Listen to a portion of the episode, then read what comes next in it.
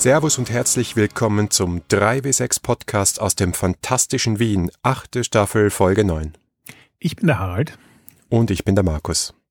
Wir reden hier über das Geschichten erzählen und Rollenspielen. Und heute im Speziellen über King Nothing als Regelwerk.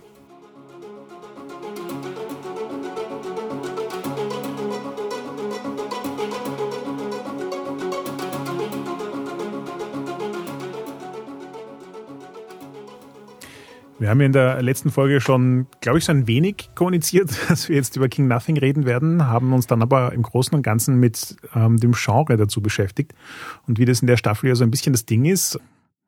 Fantasy so als inoffiziell offizielles Thema haben wir uns mit einer bestimmten Form der Fantasy, nämlich der Tolkienschen Fantasy, ähm, beschäftigt. Und das wird heute, glaube ich, eine recht spannende Folge, weil wir im System einfach auch so ein bisschen die Connections dazu herstellen können. Also warum gerade Tolkienische Fantasy und warum ist gerade dieses Spiel irgendwie damit gut in Einklang zu bringen. Genau, und in der nächsten Folge äh, sprechen wir dann mit dem Autor äh, Rob Hebert und was seine Inspirationen waren und da ist äh, durchaus mehr als Tolkien drin. Ja, das finde ich sowieso spannend. Da würde ich eh gerne gleich am Anfang auf die Medienreferenzen eingehen, weil er hat, äh, wie das halt eh häufig ist bei Rollenspielen, hinten so eine äh, Liste an Medienreferenzen drin und da ist von Filmen und Animated und Büchern und alles Mögliche drin. Was interessanterweise nicht drin ist, ist Herr der Ringe. Ja. Ja, äh, es ist eigentlich wirklich seltsam. Wobei, also ich finde ja, das müsste man vielleicht noch qualifizieren, ja. Es ist definitiv Tolkienische Fantasy in dem Sinn, als dass die Plotstruktur, die in dem Abenteuer, nennen wir es mal so, oder in der Minikampagne, die in dem Spiel drin ist, angelegt ist, die ist sehr stark angelegt an Herr der Ringe. Aber wenn du dann die Charaktere anschaust und so ein bisschen was an Welt da auch äh, vorgestellt ist, dann kann das in alle möglichen Richtungen ausbrechen und insofern passen da auch die Referenzen, von denen er spricht. Ja, da ist jetzt schon was vorgegriffen, aber bevor wir dorthin hüpfen, ja. ähm, würde ich eben auch gerne noch kurz über die genannten Medienreferenzen reden, weil die bei mir schon ein ganz, ganz eindeutiges Thema ausgelöst haben. Also bei den Filmen ist das so wie Dark Crystal, Labyrinth, The Neverending Story, uh, Legend, Time Bandits, Princess Bride, Willow, Lady Hawk. Es ist irgendwie das, ich glaube nicht mal Best of, sondern die komplette Liste aller Fantasy-Filme der 80er Jahre. Und dementsprechend gibt's hier ein schon ganz klares Gefühl dafür, was für eine Form von Fantasy er gerne erzeugen würde. Und wie du auch schon angeschnitten hast, drückt sich das auch in den Charakteren so ein bisschen aus. Und was es für mich ist, ist tatsächlich irgendwie so dieses Gefühl, das Fantasy in den 80er Jahren im Film hatte. Das ist einfach anders als Fantasy in der Verfilmung von Herr der Ringe hatte.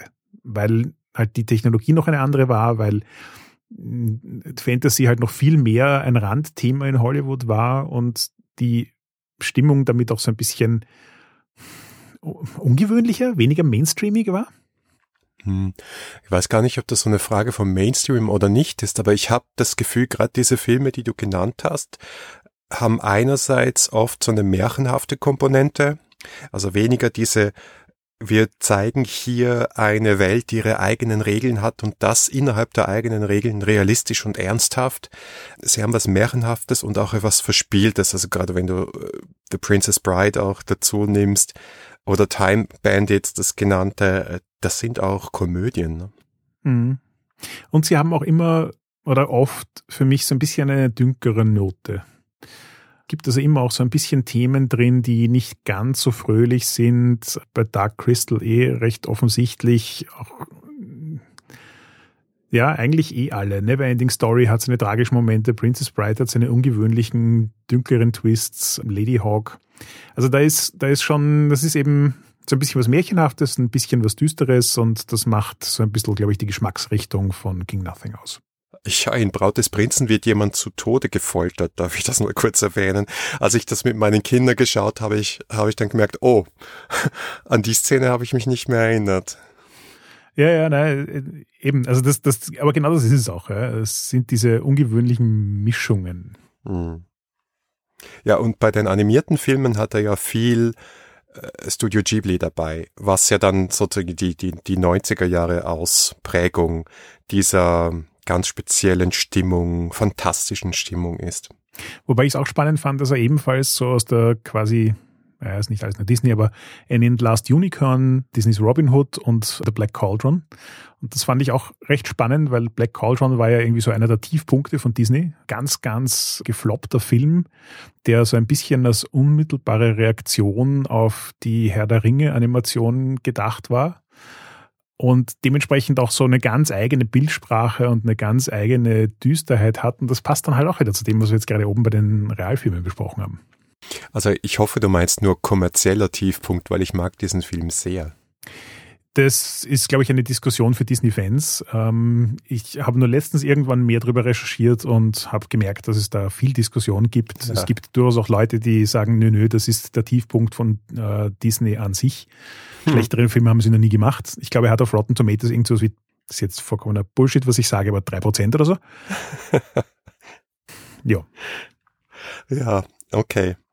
Aber da gibt's ja für Taran und der Zauberkessel gibt's ja andere Rollenspiele, die da sehr stark in die Richtung auch abdecken. Ja, na gut. Also, wir haben jetzt mal ein großes Feld aufgemacht. Wir haben gesagt, das ist im weitesten Sinne Tolkienische Fantasy. Es hat aber auch ganz viel von diesen 80er Jahre ähm, Fantasy-Sachen. Es hat was Düsteres. Es, es hat auch Potenzial für was Komödiantisches und für was Ungewöhnliches. Und damit stellt sich jetzt natürlich die Frage, wie, wie drückt sich das regeltechnisch aus? Und zum Regeltechnischen hat er natürlich auch so eine Inspirationsliste drin. Er nennt interessanterweise eine Reihe von Spielen, nämlich Lady Blackbird, Fall of Magic, grundlegendes Dungeons and Dragons, Microscope, Dungeon World. Und das fand ich insofern sehr spannend, weil das Spiel aus meiner Perspektive regeltechnisch extrem nah an Lady Blackbird dran ist. Die anderen Spiele sehe ich zwar so ein bisschen, wo ich sage, ja, okay, ich verstehe, was mit Fall of Magic meint. Ja, klar, es hat was mit Fantasy zu tun, deswegen wohl auch Dungeons and Dragons und Dungeon World. Microscope finde ich schon schwieriger zu erkennen, aber ja, die Hauptinspiration ist recht offensichtlich und das ist Lady Blackbird. Hast du Lady Blackbird schon mal gespielt? Nur gelesen. Aber für mich war die Inspiration auch ganz eindeutig, ja. Lady Blackbird haben wir im Podcast ja noch nie besprochen, was ich durchaus interessant finde. Das ist auch irgendwie so ein bisschen so ein Meilenstein-Spiel oder zumindest ein Spiel, das sehr gerne genannt wird. Auch von John Harper. Und es hat ein paar Dinge, die im Vergleich zu anderen Rollenspielen recht ungewöhnlich sind und ich glaube, auf die werde ich jetzt auch gleich näher eingehen, damit wir irgendwie mal verstehen, was dieses Spiel, also was King Nothing so sehr von Lady Blackbird inspiriert macht. Lady Blackbird an sich hat übrigens auch eine ganze Reihe von Hacks, die es gibt. Also eine ganze Reihe. Ich glaube, es gibt insgesamt vier oder so Hacks, wenn man King Nothing mit dazu zählt. Und die funktionieren alle von der Struktur her ähnlich so wie das Originalspiel. Und was da eben das Interessante dran ist, es ist ein Spiel, das erstens ähm, sehr regelleicht ist. Das heißt, es, wir reden jetzt nicht von einem ähm, 300 oder auch nur 100 Seiten Regelwerk. Ähm, ich glaube, das Original Lady Blackbird sind 25 Seiten, King Nothing sind 16 Seiten oder so. Und innerhalb dieser wenigen Seiten finden wir vorgefertigte Charaktere, ein vorgegebenes Abenteuer oder zumindest eine Story. Und die ganz klare Aussage, das ist ein Spiel, das quasi ein, also es ist, es ist ein Abenteuer Deluxe. Es ist ein Abenteuer, das mitsamt Regeln kommt und vorgefertigten Charakteren und dafür gedacht ist, dass du es in ein oder ein paar Abenden spielst. Und dann ist es das aber auch wieder. Und das schafft einiges an interessanten Möglichkeiten. Also später werde ich da auch noch näher drauf eingehen.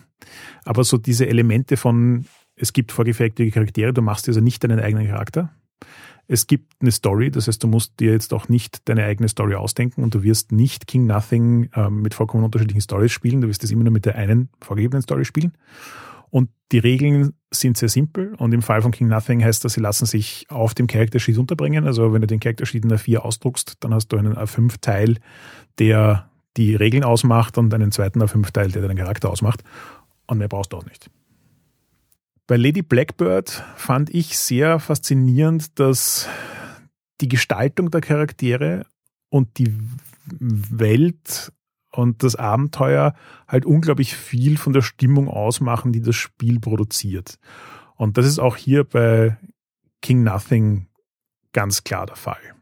Das heißt also, es gibt am Anfang des Regelwerks auf Seite 2 ein Intro. Und dieses Intro ist auch gerade mal eine halbe Seite lang und verrät uns auch nicht allzu viel, außer dass es den titularen King Nothing gibt, der das Böse ist, so man denke Sauron.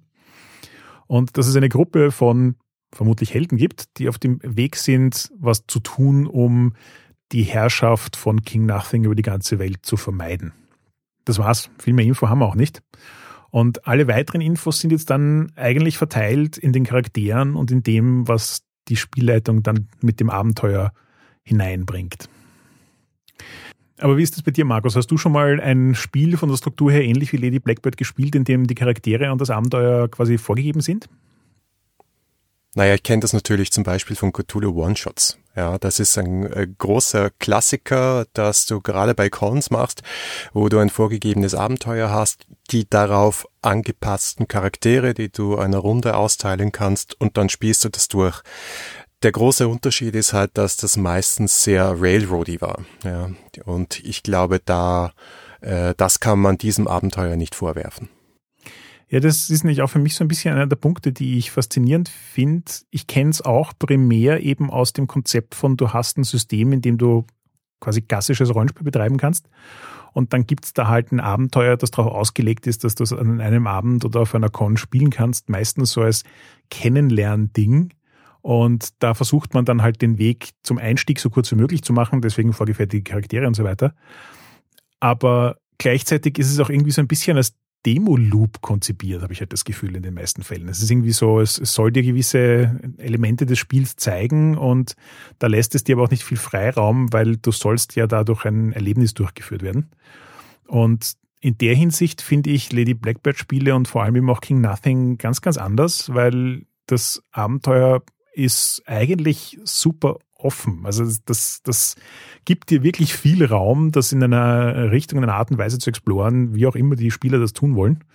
Und ja, fühlt sich dementsprechend eigentlich viel mehr nach ein, ein Konzept für ähm, Erzählrollenspielabenteuer an. Und da ist dann aber wieder das andere Interessante, finde ich, bei Erzählrollenspielabenteuer muss ich dann halt immer an Dungeon World und die Fronten denken. Und die fühlen sich dann für mich auch wieder ein bisschen anders an. Also ich meine, sowas wie die Aschekönigin kommt wahrscheinlich noch am nächsten nächsten hin zu dem, was King Nothing hier tut, wenn es dann auch noch mit vorgefertigten Charakteren kommen würde, die maßgeschneidert sind für das Abenteuer irgendwie. Ja, das passt dann eigentlich ganz gut zusammen, weil da machst du auch eben diese Eckpunkte, diese wichtigsten Stichpunkte eines Abenteuers, da wo du hin möchtest und legst vielleicht ein paar Szenen oder Szenerien oder Orte fest und der Rest ist dann relativ frei. Jupp. Na gut, dann würde ich sagen, reden wir jetzt einfach mal über die grundlegenden Regeln. Die sind recht schnell erklärt und dann kommen wir, glaube ich, zu dem spannendsten Teil, nämlich das, was an ähm, Struktur für den Spielleiter da ist. Aber über die grundlegenden Regeln mal gesprochen, die Erschaffung funktioniert denkbar einfach. Es gibt eine Liste an vorgefertigten Charakteren, wie wir jetzt schon ein paar Mal erwähnt haben, und davon suchen sich einfach alle Spieler einen aus. Das heißt also offensichtlich, jeder Charakter wird nur von einer Person gespielt und es gibt keine zwingende Vorgabe, welche Charaktere gespielt werden sollten. So ein bisschen sind die Dynamiken unterschiedlich, wenn bestimmte Charaktere vorkommen oder nicht vorkommen. Also als Beispiel, die Charaktere, die es gibt, sind Theraneth, the Queen of Witches, on a journey to destroy an ancient evil. Die ist also so ein bisschen der Lead-Character. Wenn die nicht vorkommt, ändert das natürlich die Dynamik der Geschichte ein bisschen. Dann haben wir Rowen of Avalier, Ex-Templar of the Radiant Flame, Fallen Order of Holy Knights. Flitwick Featherweight, a Shadow-Touched Beastling Thief, The Shame of Havenhill. Elendriel Honeysorrow, a refugee from Fairy and the Grey Warden of Briarwood. Kilgore, former war chief of Clan Bonebreaker and a traitor to King Nothing's army.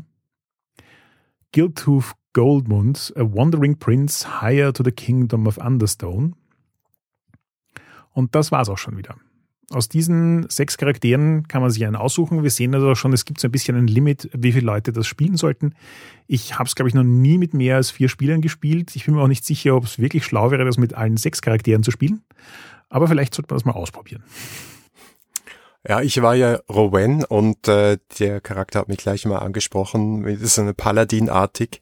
Es sind aber immer auch so kleine Bruchstellen mit eingebaut in der Charakterbeschreibung. Also da gibt's viele Anknüpfungspunkte. Und ich war eigentlich überrascht, wie bunt dieser Haufen ist. Also wie unterschiedlich diese Charaktere sind. So fast, fast schon das Klischee des, äh, der zusammengewürfelten D&D-Gruppe, wo jeder Charakter mit dem anderen eigentlich gar nichts am Hut hat. Ja, genau. Und ich glaube, das war auch äh, sehr absichtlich, weil die Charaktere auch alle sich viel, also nicht nur durch ihren Background, sondern auch durch so äußerliche Dinge und Rassendefinitionssachen unterscheiden. Also Serenef ist so ganz typisch äh, alte Elfe-Charakter. Rowan ist eigentlich eher so als ein, ein Human Character angelegt. Dann haben wir den Beastling Thief. Was genau Beastling heißt, ähm, ist so ein bisschen was aus dem Spiel Explorers, aber es ist offensichtlich nicht nur ein Mensch. Dann haben wir Fairies, was auch immer Fairies in dem Setting sind. Wir haben einen Troll, Oger, irgendwas in die Richtung. Und etwas eher so Zwergen, Gnomartiges. Und das heißt, du hast halt zusätzlich zu dem, dass jeder quasi einen Charakter spielt, der aus einem sehr unterschiedlichen Background kommt, auch immer so ein bisschen die Möglichkeit, deine Kultur mitzudefinieren. Und das ist ja was, was ich das erste Mal in Dungeon World kennengelernt habe. So quasi, wenn du einen, einen Elfencharakter spielst, dann darfst du selber sagen, wie die Elfen in der Welt sind.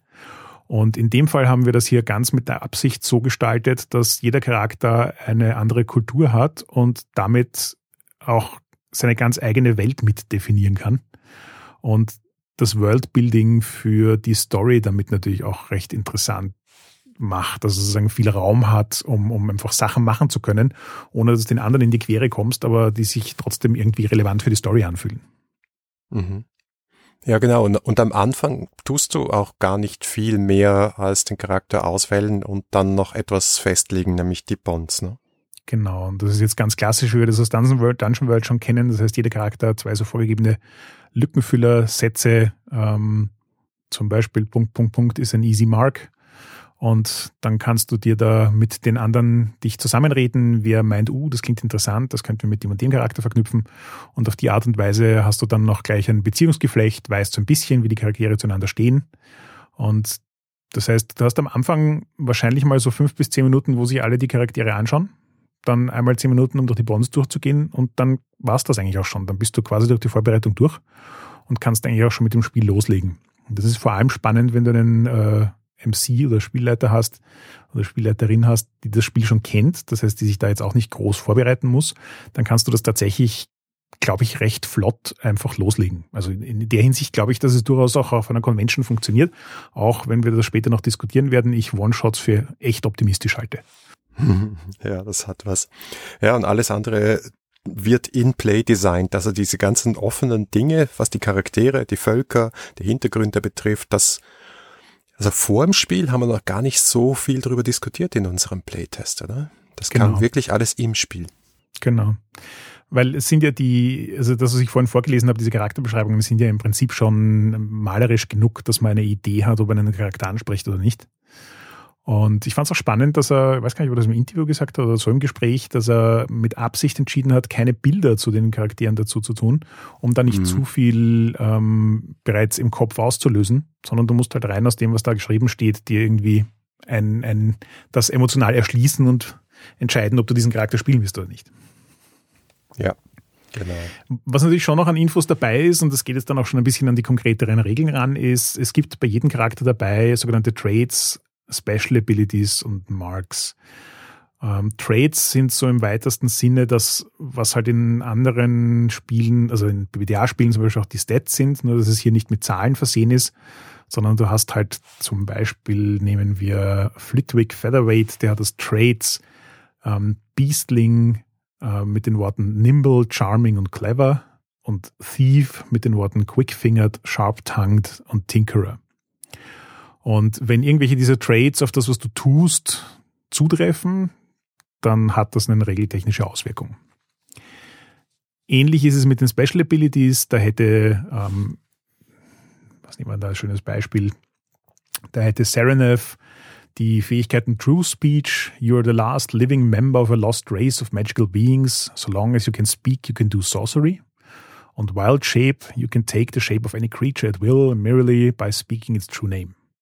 Und man sieht schon, die Trades sind eher so ein bisschen, mm, wie man das klassisch aus Erzählrollenspielen noch kennt.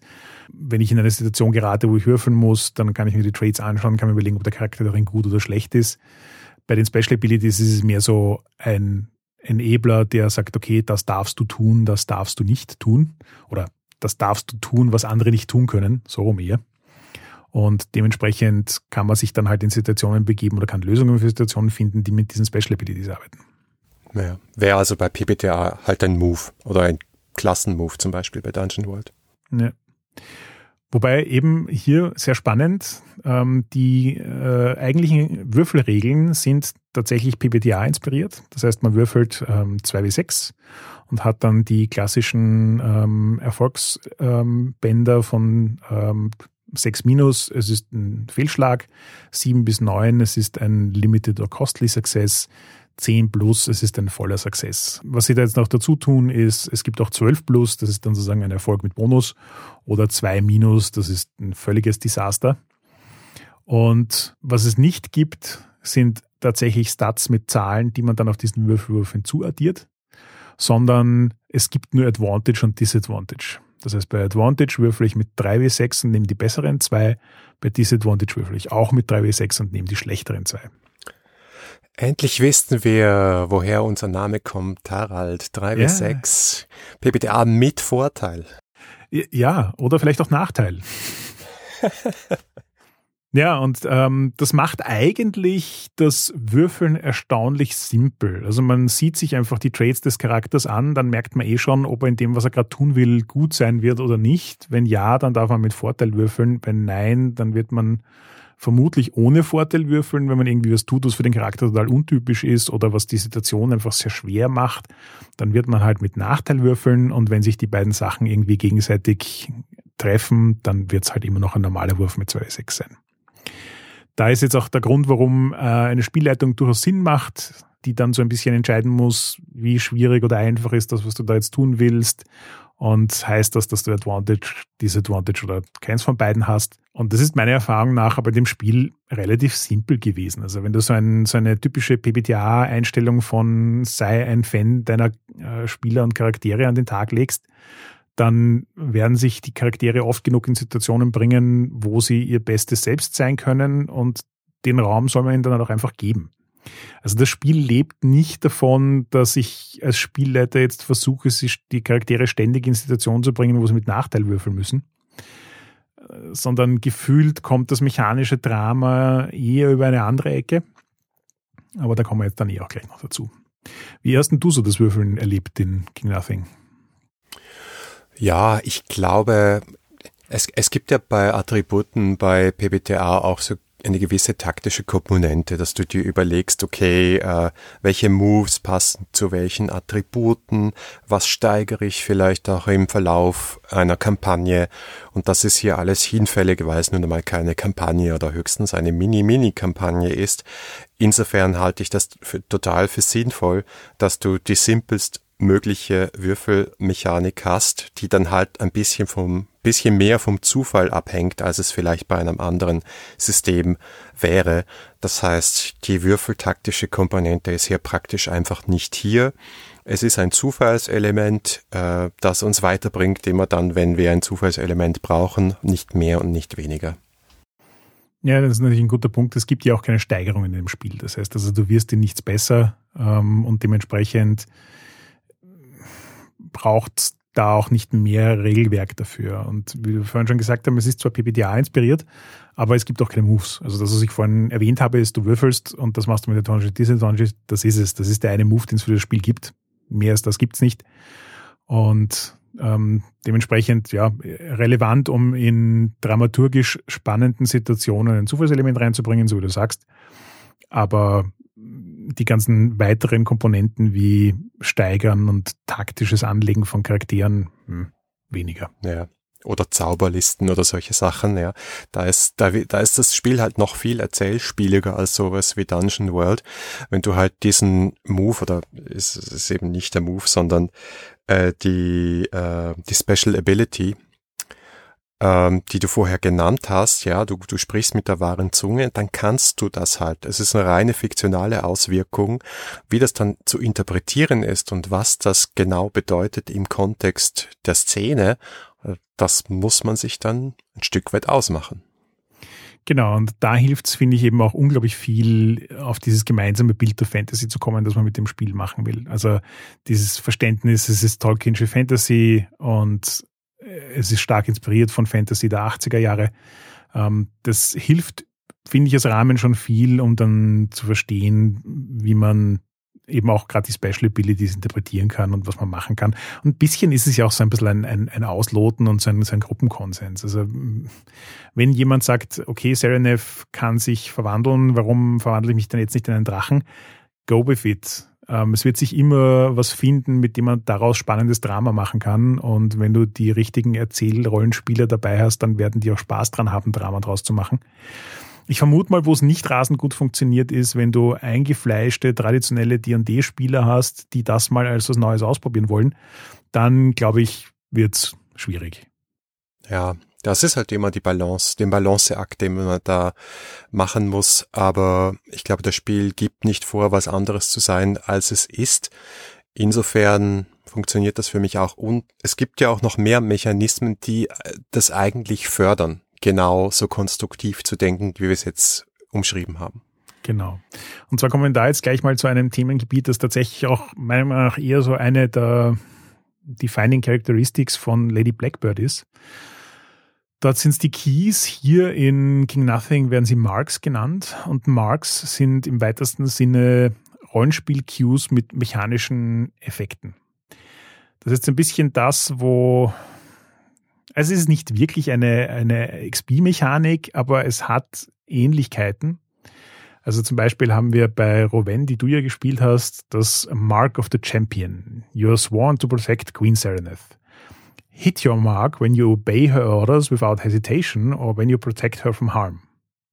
Das heißt, dass jedes Mal, wenn der Charakter was macht, ähm, und da reden wir ganz viel über Fictional Positioning, dass dieses Mark trifft, dann kriegt man dafür einen Hauptpunkt. Was die machen, sage ich gleich noch. Und jeder Charakter hat drei verschiedene Marks und dementsprechend drei verschiedene Rollenspiel-Cues, ähm, wo man sich einfach auch in einer Situation überlegen kann, hm, was würde der Charakter jetzt machen? Ich schaue mir mal meine Marks an und dann kann ich dementsprechend versuchen, quasi eine typische Handlung des Charakters hineinzubringen.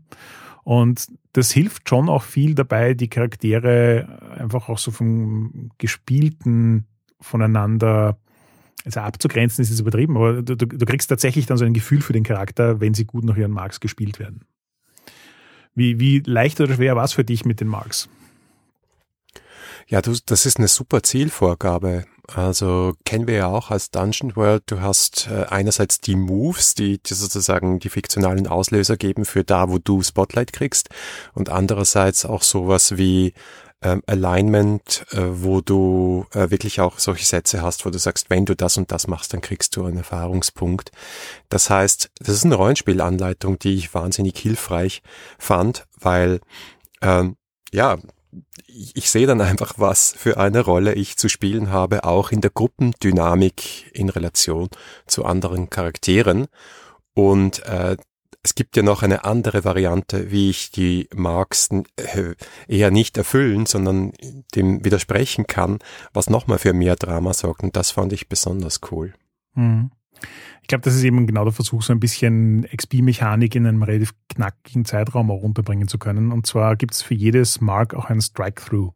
Also wenn wir das vorhin hatten bei Rowen mit Sie gehorcht den Befehlen von Sereneth, dann ist das Strike-Through dazu ähm, Renounce your promise to Sereneth or betray her trust. Und die Idee von einem Strike-Through ist, du machst etwas, das im kompletten Gegensatz zu deinem eigentlichen Mark steht. Und wenn du das tust, dann ist das Mark auch aus dem Spiel raus. Das heißt also, du kannst dieses Mark dann nicht mehr nutzen, um dafür Hochpunkte zu kriegen, indem du dich in der Form verhältst. Du kriegst auch nicht in Zukunft Hochpunkte dafür, dass du sozusagen das Gegenteil davon machst.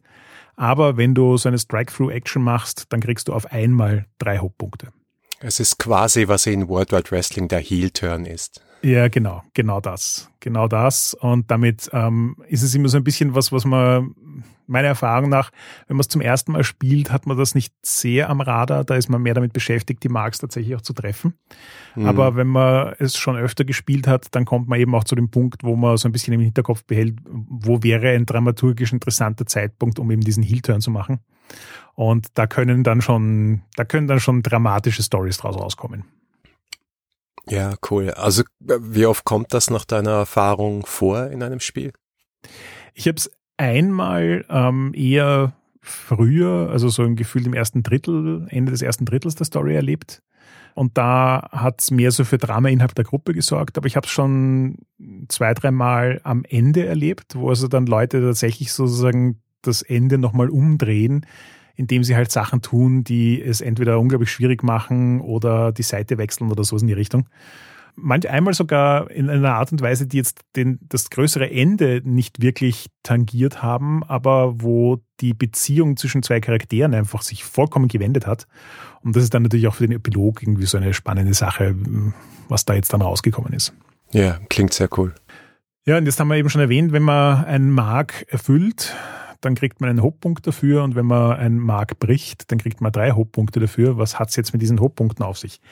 Die sind jetzt so ein bisschen das Äquivalent von dem, was Stats in klassischen äh, PBTA-Spielen sind. Das heißt, ich kann Hauptpunkte einsetzen, um mir einen Bonus auf einen Würfelwurf zu organisieren. Das heißt also auch, wenn ich in eine Situation gerate oder konstruiere, in der ich mit Nachteil würfel, kann ich Hauptpunkte ausgeben, um für jeden Hauptpunkt plus eins zu kriegen und damit dann mit Nachteil aber trotzdem mit einem Bonus zu würfeln.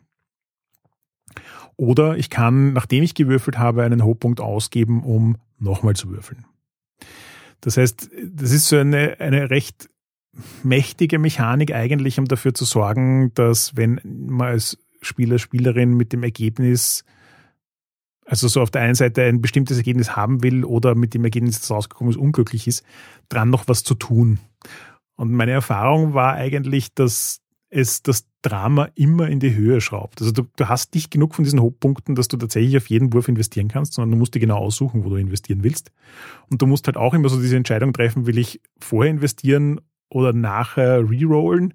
Und dann kommt da meistens so eine Balanceakt raus, wo Leute sagen, ja, okay, wenn mir das jetzt ein bisschen wichtig ist, gebe ich vorher plus eins hinein, damit ich nachher noch einen Punkt habe, um nochmal zu würfeln. Und du hörst dann als Spielleitung halt einfach gut raus, was die Handlungen sind, die den Spielenden wirklich wichtig sind. Und dann ist das natürlich auch genau der richtige Zeitpunkt, um dir zu überlegen, was du mit den Konsequenzen in der Situation machst und wie du dafür sorgen kannst, dass es dann halt auch wirklich das Dramenpotenzial ausschöpft, das es jetzt gerade hat. Ja, ich fand das auch total elegant gelöst. Ist auch so ein bisschen wie ein Fade-Punkt, ne? Äh, oder halt nochmal neu würfeln kannst. Und ähm, also ich habe schon banalere Gummipunktmechanismen gesehen. Ich finde, das ist auch ganz gut ausbalanciert irgendwo. Ja. Es ist, äh, wie ich gemerkt habe, nicht untrivial, weil nachdem die restlichen Regeln relativ simpel sind, haben die meisten Leute eine Zeit lang gebraucht, bis sie tatsächlich eingestiegen sind in das Spiel mit Hochpunkten, also bis zum Ende ähm, des Abenteuers ging es meistens. Aber am Anfang ist es ähm, eher wenig oder zaghaft verwendet worden, was aber jetzt für die Dynamik der Geschichte auch gar nicht so schlecht ist. Also auch in der Hinsicht eigentlich gut designt. Also du meinst, dass man dann im Finale alles raushaut, was da ist? Richtig. Also es ist einfach eben Hochpunkte verwenden ist, ist ein Signal für Drama und an Hochpunkte ranzukommen mit Strike-Through ist auch ein Signal für Drama und wenn man sich die Sachen für den Schluss aufhebt, dann ist das Ende einfach dramatischer. Und die Story unterstützt das auch recht gut und ja, also was das Spiel für mich zuverlässig immer geschafft hat, ist auch, also ich habe es jetzt zwölf oder dreizehn Mal insgesamt Spiel leitet und in jeder dieser Sessions ist es einfach ein episches, dramatisches Ende geworden. Wow, zwölf oder dreizehn Mal. Mhm. ich mag es tatsächlich. no shit. Ja, ähm, und jetzt sind wir auch schon fast durch alles an Regeln durch. Ähm, was es dann noch gibt, sind Conditions. Das ist so ein bisschen die quasi Helfmechanik hier, kennt man ja auch schon aus anderen PBTA-Spielen. Das heißt, es gibt so gewisse Zustände, die dann halt eine Auswirkung auf den Charakter haben. Da gibt's auch vorgegebene Zustände hier. Also es gibt Hindered, Hobbled, Broken und Lost. alles mit Absicht so ein bisschen vage formuliert. Das ist auch so ein Ding von äh, Lady Blackbird, dass nicht alle Conditions sich nur wie Gesundheitszustände lesen, sondern da auch andere Sachen drin sind, die einfach für das Fictional Positioning interessant sein können. Und dementsprechend, wenn ein Wurf schief läuft, dann ist so eine klassische Reaktion der Spielleitung zu sagen, okay, du kriegst eine Condition. Und wenn alle Conditions mal angekreuzt werden, dann passiert irgendwas Dramatisches mit dem Charakter. Habe ich aber, um ehrlich zu sein, nie erlebt. Also wie gesagt, einerseits äh, tendieren die Leute dazu, Sachen zu machen, die Charaktere können. Das heißt, sie würfeln jetzt nicht unter total schlechten Bedingungen. Dann investieren sie in die Sachen, die ihnen wichtig sind, meistens noch Hochpunkte. Und das heißt, es, es ist eher selten, dass man Conditions wirklich anwendet. Und dass man dann alle Conditions durch hat, habe ich einfach nicht erlebt. Hm. Ja, es gibt auch noch die Möglichkeit, sich gegenseitig zu helfen. Das interagiert dann auch noch mit den Hop-Tokens, aber das ist es dann eigentlich auch schon wieder. Also in den letzten, glaube ich, zehn Minuten oder so haben wir jetzt sämtliche Regeln erklärt, die dieses Spiel hat. Und komplizierter als das wird's für Spieler auch nicht. Und wie gesagt, das ist alles zusammengefasst in einer A5-Seite auf jeden ähm, Charakterbogen drauf. Das heißt also, wenn man sich das PDF ähm, einfach aufmacht, dann kann man auf die Seite seines Charakters scrollen und hat dort auf einer Seite einfach alles draufstehen, was man braucht. Das heißt, das alle restlichen Regeln muss dann die Spielleitung einbringen, oder wie? Richtig, aber es gibt eigentlich keine mehr. Ähm, was es gibt, relativ viel, und das fand ich jetzt dann auch sehr, sehr spannend, ist, ähm, es gibt so eine extra Doppelseite, extra Guidance for the GM, wo einerseits darüber gesprochen wird, wie diese Regeln ähm, anzuwenden sind, also solche Sachen wie wie entscheide ich, ob etwas schwierig oder einfach ist? Ähm, wie kann ich die Größenordnung von Magie sinnvoll einordnen? Was mache ich, wenn irgendjemand was tut, das einfach nur eine reine Glückssache ist? Wie gehe ich mit überlappenden Traits oder Special Abilities um und solche Sachen? Aber das ist alles eigentlich nur dazu da, dass es halt im Spiel eine Person gibt, nämlich halt die Spielleitung, die, wenn Spieler da in unklare Situationen kommen, eine relativ klare Meinung hat, was zu tun ist. Und nachdem ja sowieso üblicherweise die Spielleitung aufgeladen ist, mit dieser Verantwortung solche Sachen zu managen, funktioniert das eigentlich recht gut. Es gibt allerdings drei Dinge, die aus meiner Perspektive in dem Spiel ungewöhnlich sind an Material für die Spielleitung. Das eine ist, es gibt eine Struktur, in der das Spiel seine Szenen abarbeiten will. Und zwar ist diese Struktur, dass es die Szenen gibt, die so ganz klassisch im Hier und Jetzt passieren, wo also einfach Rollen gespielt wird, so wie man das normalerweise kennt.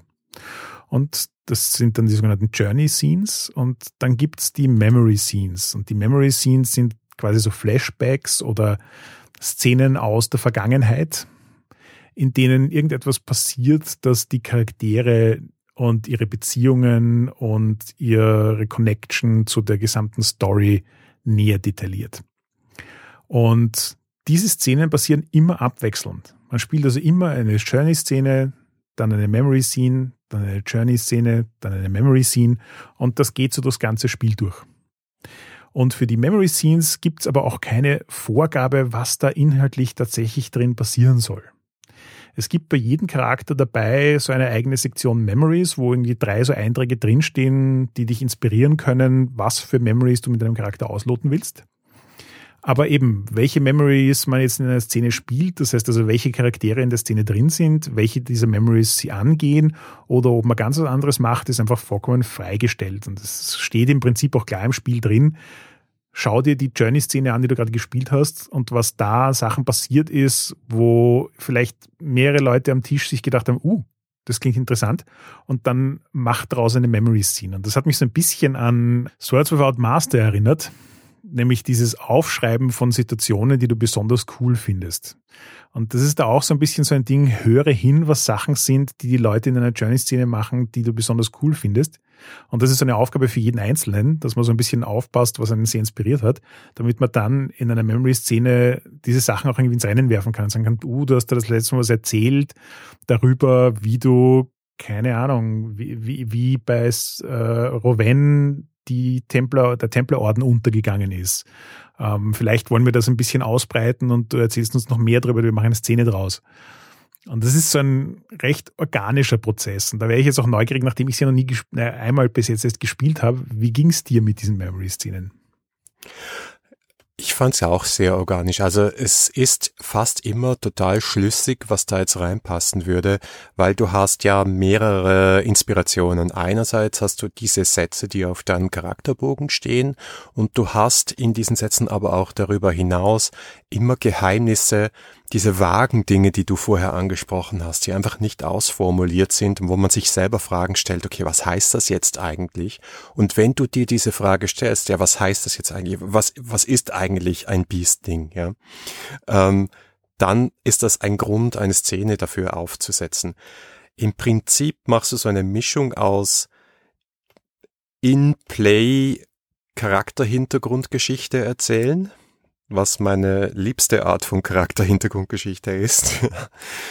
Und ähm, tatsächlich in Flashbacks, die ähm, die Handlung, die du gerade ausgespielt hast, irgendwie noch so ein bisschen auffüllen und ähm, auch äh, Setzungen machen in der Fiktion. Also auch wieder Rückblick auf ein Spiel, das wir sehr oft erwähnen, Ten Candles, wo du diese Phase hast, wo du einfach Setzungen machst in der Geschichte. All das, was wir sagen, ist wahr.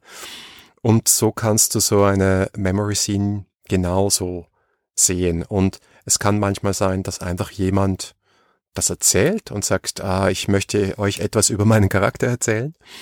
Oder man interagiert gemeinsam oder man, man spricht zum Beispiel auch, man nimmt nur zwei Charaktere rein in eine Szene. Also da wird Szenen, da werden Szenen eher so ähm, The Forge Story Game mäßig aufgebaut, ja, so wie ähnlich wie in Fiasco. Es gibt ein paar Eckpunkte und dann hat man eine Szene, währenddem die Journey Scenes stärker von der Spielleitung gerahmt werden, würde ich mal sagen. Mhm. Ja, es hat mich in der Hinsicht tatsächlich auch so ein bisschen an das erinnert, was äh, Blades in the Dark mit so Flashback-Szenen macht. Also dieses eben, du hast eine Flashback-Szene, um Fictional Positioning für vielleicht die nächste Journey-Szene zu machen oder so in die Richtung. Und gleichzeitig auch an ähm, Brindlewood Bay und The Between, mit dem du breitest jetzt einfach die Hintergrundgeschichte des Charakters aus. Und wenn das so, wenn man solche Beispiele im Kopf hat, dann kann man, glaube ich, Memory-Szenen sehr gut und sehr einfach auch gestalten. Genauso wie du sagst, ähm, mit Fiasco, ähm, es, es, gibt so ein paar Beispiele aus anderen Spielen, die einen hier inspirieren können, um eine Memory-Scene gut und effizient aufzusetzen und umzusetzen. Und dann trägt sie, finde ich, aber zu dem Spiel auch unglaublich viel bei, weil dieses ständige Abwechseln zwischen den dann eher so ein bisschen actiongetriebenen im jetzt stattfindenden Szenen, die du so unmittelbar ausspielst, ähm, wo du nicht als Spieler nicht genau weißt, was jetzt als nächstes kommt. Und den Memory-Szenen, wo du so ein bisschen mehr involviert bist, wie du die gestaltest und ähm, worum es gerade geht und so weiter. Das, das macht, finde ich, ein sehr nettes, ähm, abwechslungsreiches Pacing, das mich gleichzeitig mehr an die Charaktere bindet, weil ich mehr über sie lerne und aber gleichzeitig irgendwie ein Gefühl von, wenn die Action kommt, dann ist die Action da, macht. Ja, es füllt auch so organisch die Pausen, weil das ist ein szenengetriebenes Spiel, wo du nicht dazu aufgefordert bist, jetzt irgendwie die Reise vom einen Ort zum anderen zu spielen, sondern das ist jetzt die nächste Journey-Szene. Okay, ihr seid jetzt da und das ist die Herausforderung.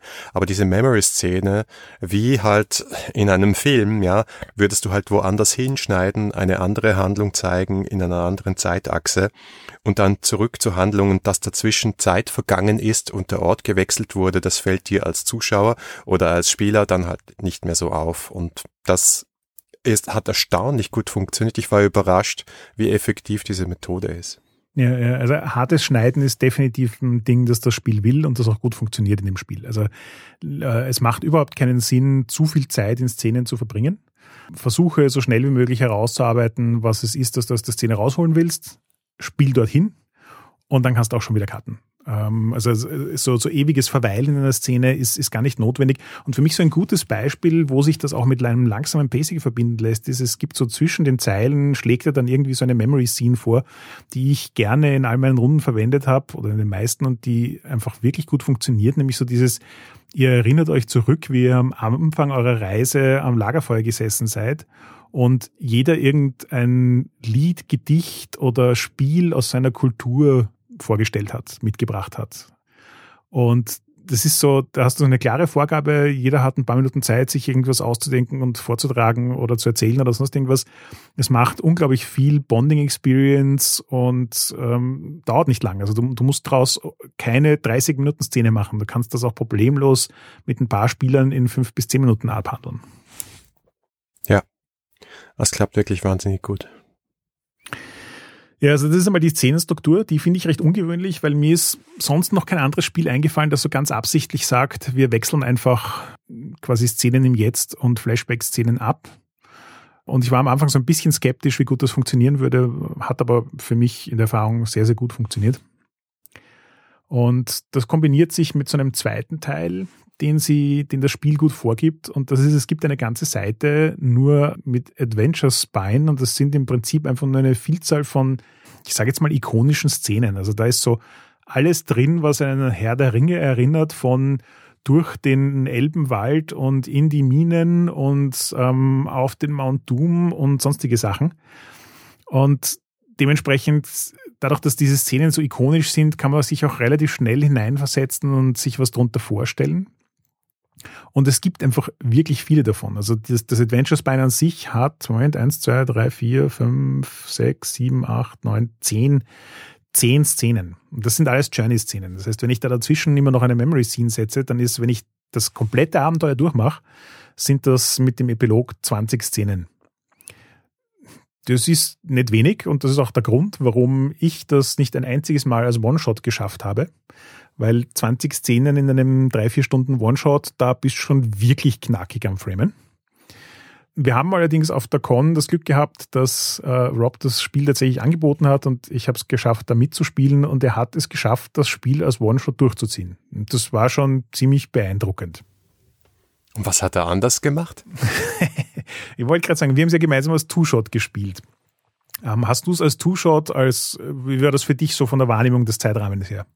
Also total gut. Ähm, ich glaube wahrscheinlich, wenn wir am Tisch gesessen wären und uns einen Sonntagnachmittag Zeit genommen hätten, dann wäre das auch ein One-Shot gewesen. Ja, also ich, ich sage mal sozusagen Two-Shot online, sechs Stunden ist ein guter Zeitrahmen. Wenn man das am Tisch macht, dann kriegt man es wahrscheinlich auch in fünf bis sechs Stunden am Tisch hin. Da gebe ich dir recht. Wir haben, wie wir das online gespielt haben, von diesen zehn Szenen zwei, drei ausgelassen. Ähm, Im One-Shot hat er drei, vier ausgelassen, aber es hat keinen Unterschied gemacht. Das fand ich extrem faszinierend zu beobachten. Das heißt also, du kannst dieses Spiel und seinen Zeitrahmen wirklich einfach steuern, indem du dir aussuchst, welche Szene du, du dranhängst. Weil es gibt, na klar, du musst irgendwo anfangen. Es gibt aber so eine dezidierte Anfangsszene und es gibt eine relativ dezidierte Endszene und dazwischen kannst du aber die Szenen machen oder nicht machen, wie du willst. Es ändert am Erlebnis einer Journey nicht viel.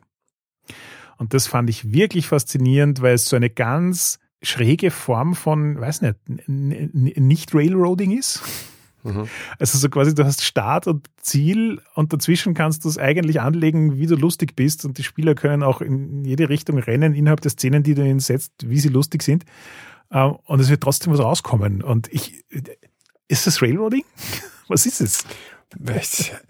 Es ist eine Geschichte braucht einen Anfang und einen Schluss und irgendwas sollte in der Mitte auch passieren. Aber wie, wie viel das ist, was in der Mitte passiert, das ist dann nicht relevant, wenn du eben eine Struktur hast, die diese Lücken auch ausfüllen kann. Deswegen glaube ich, ist es gerade mit den Memory Scenes dazwischen sehr hilfreich, dass du halt auch diese Lücken lassen kannst ähm, und die, die Art, wie du die Szene dann, die du halt hast, ausspielst, hilft dazu natürlich auch, dass du diese Verbindungen machst zur alten Szene. Also ja, klar, warum nicht? Ich, glaube tatsächlich, dass das Spiel umso besser wird, je mehr Gelegenheiten du hast, mit den Charakteren in Berührung zu kommen. Das heißt also, je mehr der Szenen du ausspielen kannst, und das gilt sowohl für die Journey-Szenen als auch die Memory-Szenen, desto mehr Erlebnis hast du, das dich mit den Charakteren verbindet und desto dramatischer und epischer wird das Ende für dich werden. Und das ist, glaube ich, tatsächlich so ein bisschen ein Ding. Wenn du Leute hast, die das sehr fokussiert angehen, dann kannst du in relativ kurzer Zeit mit relativ wenig Szenen viel von diesem Gefühl produzieren. Wenn du Leute hast, die mehr einfach so gerne vor sich hinspielen und mal schauen, was passiert, dann hilft es mehr Szenen zu haben. Und dementsprechend macht es, finde ich, auch total Sinn, sich am Anfang anzuschauen, was man für eine Spielergruppe hat und dementsprechend dann zu überlegen, will man das lieber als One-Shot, als Two-Shot, vielleicht sogar als Three-Shot anlegen. Also ich glaube, dass man es tatsächlich ausdehnen kann, um es auch als ähm, zwölf Stunden Epos zu spielen. Da ist dann halt auch wirklich viel Raum und Gelegenheit, alles zu erleben, was dieses Spiel anbieten kann. Mhm. Ja, klar, kann ich mir auch vorstellen. Also ich meine, nachdem äh, Waldemar als Reaktion auf äh, die äh, eine der letzten Folgen zum Thema Band of Blades geschrieben hat, dass sie nach irgendwie 16 Sessions erst in der Mitte der Band of Blades Kampagne sind, weiß ich auch nicht mehr. Ich meine, die, die Längen sind einfach unterschiedlich. Ja, voll. Aber eben, das ist sozusagen das, was mich an dem Spiel auch fasziniert. Also ich habe das Gefühl, dass dieses Spiel nicht also ein, ein sehr kompaktes Ding ist, aber in ganz vielen Elementen für das, was es tun will, wirklich gut designt ist. Ja, es macht, es macht eben auch das Abenteuer Spine, obwohl es nur eine Seite ist, gibt echt viel Material her. Und das dritte Element, das ich hier noch ganz, ganz vehement erwähnen möchte, ist auch etwas, über das wir einfach immer wieder reden, ist, die besten Erzählrollenspiele funktionieren über Fragen. Und diese Fertigkeit, offene, manchmal auch aufgeladene Fragen stellen zu können, um das Spiel irgendwie voranzutreiben, ist eine wichtige bei Erzählrollenspielen, finde ich. Und ich habe das für mich schon lange entdeckt, dass ich einfach gemerkt habe, vollkommen unabhängig vom Spiel, wenn ich gut darin bin, die richtigen Fragen zu stellen, dann kann ich ein Spiel vorantreiben und kann in einem Spiel total viel Stimmung erzeugen und äh, die Leute mit hineinbringen in die Gestaltung der Geschichte das funktioniert einfach immer, egal was das System ist. Und das war eines der Dinge, das mich ursprünglich an King Nothing so angesprochen hat. Es gibt zwei Seiten, also wohlgemerkt, das Abenteuer hat eine Seite und dann gibt es noch zwei Seiten, nur mit Fragen. Das ist eine in relativ kleiner Schriftgröße geschriebene Liste nur mit Fragen zu allem Möglichen. Also wenn andere Spiele Skilllisten haben, dann hat dieses Spiel Listen an Fragen zu bestimmten Situationen. Also so frei nach dem Motto, du willst jetzt gerade einen Kampf machen, dann haben wir hier eine Liste an Fragen, die du Charakteren stellen kannst, die in kämpferischen Situationen sind. Oder du hast hier was mit einer Einbruchssituation oder hier was mit magischen Dingen oder hier was mit einer äh, Memory Scene oder hier was mit ähm, One Whenever. Und das hilft wenn man sich als Spielleiter auf diese Form von ähm, Spielleitung einlassen kann, unglaublich weiter. Das heißt, du hast spezifische Fragen, die du den Charakteren stellen kannst, um ihre Backgrounds so ein bisschen herauszulocken. Du hast eben spezifische Fragen, um Szenen aufzusetzen und interessanter zu gestalten. So dieses Paint the Scene, das Jason Cordova so gerne macht. Alles da, alles verpackt in eine Vielzahl an Fragen, die aber jetzt auch nicht so viel sind, dass sie dich als Spielleitung vollkommen überfordern. Und zwischen dieser abwechselnden Szenenstruktur, dem Abenteuer und den Fragen habe ich als Spielleitung eigentlich das Gefühl gehabt, das sind jetzt alles in allem zwei, vier, fünf, sechs Seiten, mit denen ich mich beschäftigen muss. Und auf diesen sechs Seiten ist aber wirklich viel drauf, um mich zu begleiten, das zu einem spannenden Spielerlebnis zu machen. Ja, da wirst du echt an der Hand genommen. Das hat den Eindruck hatte ich auch. Und ähm, ich bin ja ein großer Fan davon, wenn äh, Story Games tatsächlich eben diese, er sagt ja selber Spine, ja, also ein Rückgrat geben, so eine so Richtlinien oder Leitplanken geben für ein Abenteuer oder eine kleine Kampagne, damit ich einfach so ein Sprungbrett habe, wo ich losspringen kann als Spielleitung und nicht ähm, ganz allein gelassen werde mit meiner Kreativität. Und diese Mischung, die mag ich wahnsinnig. Und vor allem ist es halt für einen One-Shot oder einen Two-Shot extrem geeignet, äh, weil du dann halt immer aus der Lade ziehen kannst und loslegen. Ja, voll. Und damit sind wir auch schon zu meinem letzten Punkt, ähm, nämlich wie schaut's mit der Wiederspielbarkeit aus? Und wie ich vorhin schon gesagt habe, ich habe das jetzt schon 12, 13 Mal geleitet und einmal selber gespielt und ich halte die Wiederspielbarkeit für erstaunlich hoch. Ich war am Anfang irgendwie so, naja, Wiederspielbarkeit, es ist das gleiche Abenteuer, es sind die gleichen Charaktere, also wie viel Wiederspielbarkeit kann da drin sein? Aber keine einzige der 13 Runden, die ich geleitet habe, hat auch nur annähernd äh, Ähnlichkeit mit der anderen gehabt. Also klar, es ist im Großen und Ganzen geht es immer um dieses, wie verhindere ich den Weltuntergang und besiege King Nothing. Aber das war es auch schon. Alle Details, die da drin vorkommen, waren immer vollkommen anders. Die Charaktere sind so unglaublich breit gefächert interpretiert worden. Also ähm, gerade beim äh, Gildmund Goldtooth habe ich alles von einem tragischen Prinzen bis zu einem Comic Relief erlebt. Ja? Das ist, das ist wirklich beeindruckend gewesen, wie die Leute die Charaktere unterschiedlich interpretieren können, obwohl alle dieselben Zettel in die Hand kriegen.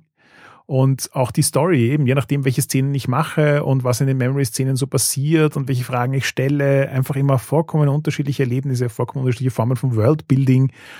Ähm, ich werde, glaube ich, so schnell nicht vergessen, ähm, die eine Session, in der ähm, Serenev von einem Kinderspiel aus ihrer Welt erzählt, das Blinken Step heißt, wo, weil es ja eh alle magische Wesen sind, man sich einfach herum teleportiert und andere versucht zu fangen. Aber nachdem auch alle unsterblich sind, ist Fangen halt, du stichst den anderen ab. Und das ist irgendwie so, äh, that's dark. mhm. Puh. Ähm, und plötzlich denkst du dir so, hm, will Serenef wirklich die Welt retten? Will ich das tatsächlich unterstützen? ja. ja, also es ist einfach, das Spiel hat ein, in, in so wenigen Seiten so eine unglaubliche Bandbreite drin, dass ich glaube, selbst wenn du das mit denselben Leuten mehrfach spielst, ist es nicht das gleiche. Es ist vermutlich kein Spiel, das du fünfmal hintereinander spielst, aber wenn das ein Spiel ist, das du einmal im Jahr spielst für fünf Jahre, wirst du, glaube ich, trotzdem jedes Mal mit denselben Leuten und demselben Spiel ein echt nettes Erlebnis haben. Ja. Und für mich kommt halt auch noch dazu, dass ähm, diese Art von Spielstruktur, die sehr stark eben von Lady Blackbird Bird inspiriert ist, aber auch Sachen weiterentwickelt, ähm, die fand ich auch wahnsinnig inspirierend. Also ich hatte auch das Gefühl, wahrscheinlich stimmt das nicht, dass man das wahrscheinlich gut hernehmen könnte und relativ schnell einen Hack machen kann, der eine andere Geschichte erzählt mit aber ähnlichen Mechanismen. Ja, voll. Also ich glaube, dass das mechanische Grundgerüst ähm, super schlank, aber super robust ist. Ich glaube, dass die Arbeit, eine Variation davon zu machen, gar nicht so klein ist, weil du musst dir spannende Charaktere überlegen, du musst dir eine Schippe an Fragen überlegen, du musst dir das Abenteuersbein überlegen. Also ich sag mal so, ähm, die Hälfte von den 13 Seiten, die du da geliefert kriegst, musst du neu schreiben. Wahrscheinlich sogar mehr. Ja, also, ich glaube, du musst wahrscheinlich das ganze Spiel neu schreiben. Ja. Aber ich sage, aber äh, zumindest Mechanismen müsstest du dir nicht neue ausdenken Richtig, oder, genau oder nicht sehr viele neu ausdenken. Aber es ist dann halt mehr so wie ein Abenteuerschreiben für ein für Call of Cthulhu, um wieder zurückzukommen ja. zu meinem Anfangsbeispiel. Und vor allem, ich glaube nämlich auch, dass sozusagen die, die das mechanische Fundament ähm, eigentlich sehr ähm, agnostisch ist, was die Geschichte betrifft, die du erzählst. Also ja, ähm, ich glaube, dass die Mechanik es unterstützt, eine epische Geschichte zu erzählen. Aber ähm, wenn du jetzt nicht gerade Slice of Life machen willst stattdessen, dann ähm, ist es vollkommen egal, ob das eine Science-Fiction-Story ist oder eine Fantasy-Story oder eine Jetztzeit-Story, ob das mit Magie oder ohne oder sonst irgendwas ist, geht, glaube ich, alles mit dem mechanischen Fundament. Hm. Ja, was ist dein Fazit? Ich bin sehr, sehr, sehr angetan. Mir hat King Nothing extrem gut gefallen. Ich mochte auch Lady Blackbird schon. Was King Nothing für mich getan hat, ist Lady Blackbird nochmal zu kondensieren. Das heißt, es hat so ein paar regelmechanische Teile, also es hat den mechanischen Teil anders gemacht und das ist ganz offensichtlich, dass es verwandt ist mit Lady Blackbird, aber es hat viele von den Dingen, die ich bei Lady Blackbird irgendwie so mehr so, mm, okay, gut gefunden habe, ähm, so gemacht, dass ich sage, okay, ich verstehe vollkommen, warum das da ist und was ihr damit machen wollt. Mehr als das brauche ich nicht, weniger als das brauche ich auch nicht. Und es nimmt, ich, ich hatte mehr das Gefühl, an der Hand genommen zu werden als äh, Spielleitung äh, denn bei Lady Blackbird. Aber das ist vielleicht auch so ein bisschen Geschmackssache.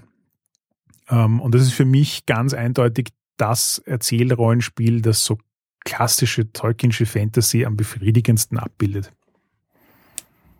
Ja, ich habe sehr genossen, bei dir mal Spieler sein zu dürfen. Äh, es hat wirklich wahnsinnig viel Spaß gemacht und dann das Spiel zu lesen hat mir auch die Augen geöffnet und ich hatte einfach das Gefühl, der Rob hat in dieses Spiel extrem viel Praxis hineingepackt und es ist irgendwie so pragmatisch und deswegen wahrscheinlich auch so leicht verständlich und man wird wirklich gut an der Hand genommen. Und das Gespräch mit ihm war auch ganz, ganz toll. Also freut euch auf die nächste Folge.